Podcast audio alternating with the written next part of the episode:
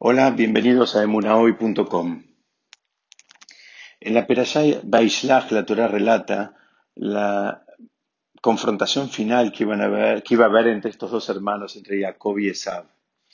Jacob se anticipa este encuentro mandándole una serie de regalos a su hermano, que también los podríamos llamar una especie de eh, soborno, ¿no? De alguna manera como para tratar de calmarlo, sabiendo que Sab eh, tenía un odio acumulado durante muchos años para con, su, para con él mismo, para con Jacob. Y hay una, una, una instrucción que hace Jacob a sus eh, sirvientes eh, cuando les pide que le, le, le, le, lleven los animales a Esav. Él le dice, ben eder le ben eder. Dice, hagan, pongan un espacio, dejen un espacio libre entre eh, un, un, grupo de, de, animales y, y, el siguiente. Es decir, como que los animales no lleguen todos juntos, que vayan de a uno y que haya un espacio y a su vez eh, después de ese venga otro animal y haya siempre un espacio intermedio. La idea que había atrás de esto es que Jacob estaba eh, utilizando una técnica para hacer aparecer de alguna manera este regalo o este soborno, como lo querramos llamar, eh, más grande de lo que en realidad era. Al, recibir animales todos juntos, eh, no es lo mismo que recibirlos eh, de manera espaciada porque da una sensación de, digamos, de más cantidad. Por supuesto que la cantidad de animales era una y era determinada, es decir, si, si eh, vamos a medir el impacto por la cantidad de animales, eh, supongamos el ejemplo que vayan 12 animales, en definitiva son 12 animales y no son más. Pero lo que queremos estudiar hoy es que al efecto de la vista no es lo mismo ver 12 animales juntos que ver 12 animales eh, separados que tal vez dan una ilusión, nos hacen crear una ilusión óptica de que son mucho más de los que en realidad son.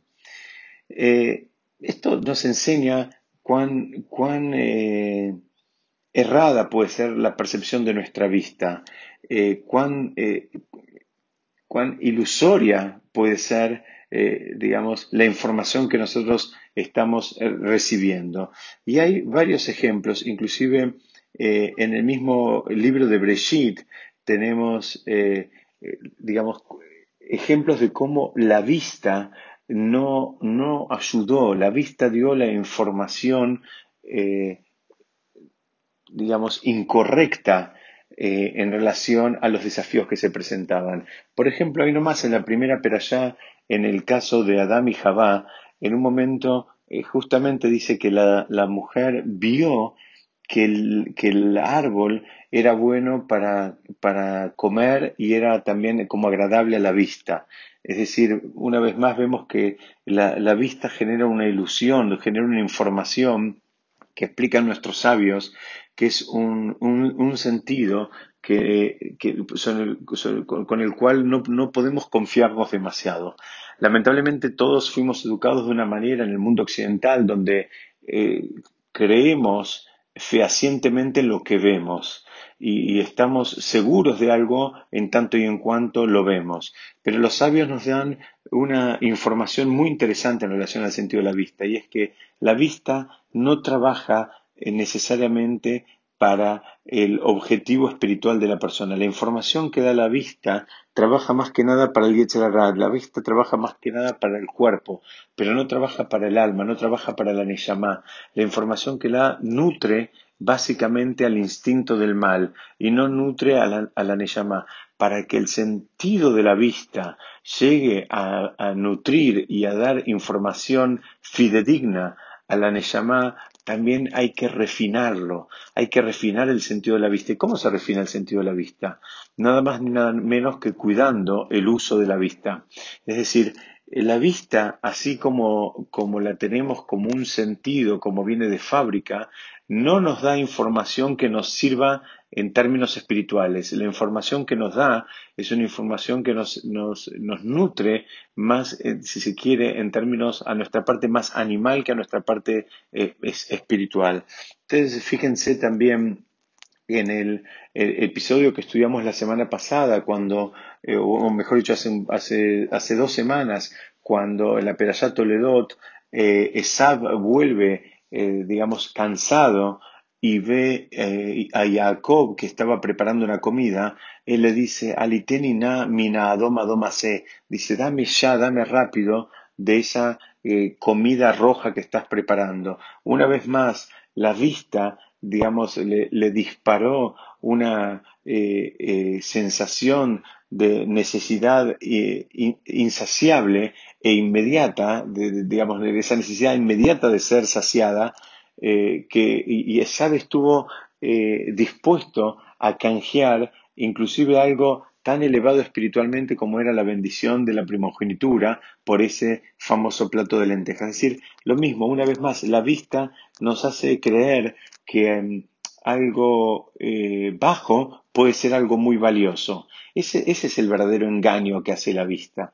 La vista no nos, eh, cuando decimos que no nos, no nos da la información fidedigna, es porque la, vista eh, nos engaña, nos hace, creer, nos hace creer que cosas, digamos, bastante bajas pueden ser muy elevadas. Ese, ese, en definitiva es el, el, el, engaño que debemos cuidar. Y ustedes fíjense que mismo la Lajam eh, entiende que de esa manera funciona y por ejemplo en una mitzvah muy grande que se llama Bikur Holim, que es visitar a las personas que están este, digamos recuperándose o que están enfermas, eh, la Lajá dice, la ley judía termina diciendo que el mejor momento para hacer esta mitzvah es eh, en, el, medio del día.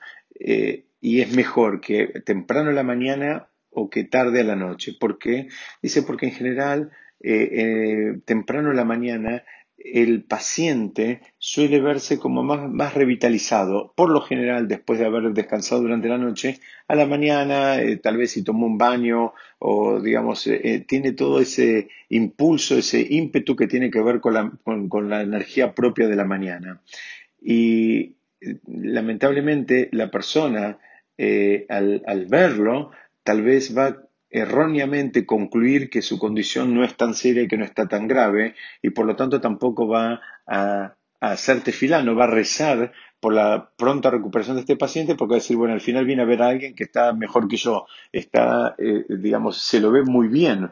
Entonces, eh, la alajá termina diciendo, cuidado, porque eh, el ojo, una vez más, te puede dar información errada, te, puede dar información incompleta. Y de la misma manera puede pasar en la noche, cuando en contraposición la persona puede aparecer más cansada o más fatigada después de todo un día, eh, digamos, de, internación, por ejemplo. Entonces, el, el, visitante puede llegar a la conclusión de que el paciente está mucho más enfermo de lo que está, o inclusive puede desistir de hacer tefilá porque puede llegar a pensar que eh, digamos, este paciente no tiene chances de sobrevivir. Entonces, la alajá termina diciendo, mira, si vas a ir a visitar a un paciente, el mejor horario para hacerlo es al mediodía, cuando, digamos, em, la información que vos recojas va a estar bastante más cercana a la realidad que yendo en los, eh, en los dos extremos del día. Dicen, eh, eh, eh, explica a nuestros sabios que inclusive esta alajá también aplica cuando uno pueda tener la chance de hablar con el mismo paciente o inclusive hablar con el, con el doctor, porque, porque la, información o el conocimiento intelectual que nosotros podemos llegar a recibir no, no siempre es consistente con la impresión que nosotros nos llevamos. O sea, la fuerza de la imagen, la fuerza de lo que vemos es eh, mucho mayor que, eh, digamos, la ponderación que hacemos a la, a la, información, si se quiere, clínica o científica que nos puede estar dando alguien. Entonces, la Rajá nos pide tener cuidado, porque por más que haya 10 doctores que te estén dando un parte médico, lo que tu ojo va a ver va a ser, en definitiva, lo que va a despertar tus plegarias, tu compasión, tu, digamos, este, empatía para con ese paciente y es de eso lo que la alajá termina cuidándonos. Por último, podemos encontrar también en un lugar donde la, la, nos dice el cuidado que tenemos que ver con la vista, eh, en relación, o, mejor dicho, algo que tenemos que hacer con la vista, y es especialmente en el momento de recitar una de las eh, plegarias más centrales de, nuestro, de, de nuestras tefilot, que es el Shema Israel. La declaración del Shema Israel es una de las afirmaciones más eh, fundamentales de la fe judía, que tiene que ver con la, digamos, unicidad de, de Dios y su autoridad y su, digamos, gobierno sobre todo el universo. Pero ¿qué pasa? Si la persona está mirando al mismo tiempo que, dice esta plegaria, está mirando alrededor, puede llegar a, equivocarse, puede pensar a tener una impresión distinta de la cual es la realidad. ¿Por qué? Porque puede ser que la persona alrededor, en lo que le está pasando en ese preciso momento, le cueste reconocer inmediatamente la existencia de Hashem. Eh, tal vez eh, al, alrededor de él hay tragedias, hay desastres, él se encuentra con corrupción, se encuentra con personas malvadas que le está yendo muy bien, personas este, eh, muy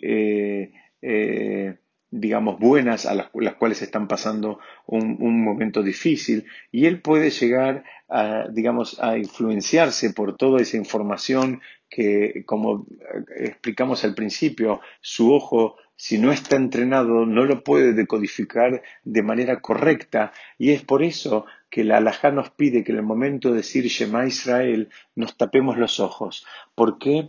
Porque vos querés declarar ahora eh, la grandeza de Hashem y el reinado de, que, Él tiene sobre todo el universo. ¿Y qué pasa? Si dejas a tu ojo suelto y de pronto, si tu ojo no está entrenado, puede ser que pienses que lo que estás diciendo no es correcto.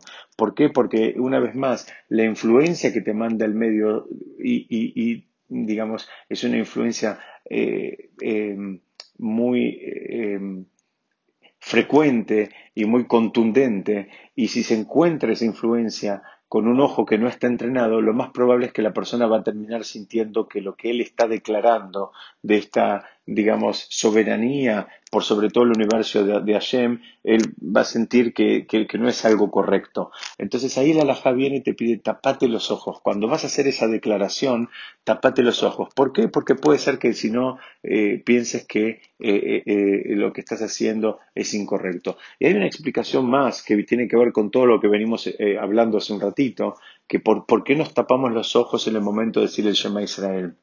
Nos tapamos los ojos justamente para reforzar esta idea de que lo que los ojos ven es mentira. De lo que nosotros vemos no necesariamente significa que sea verdad.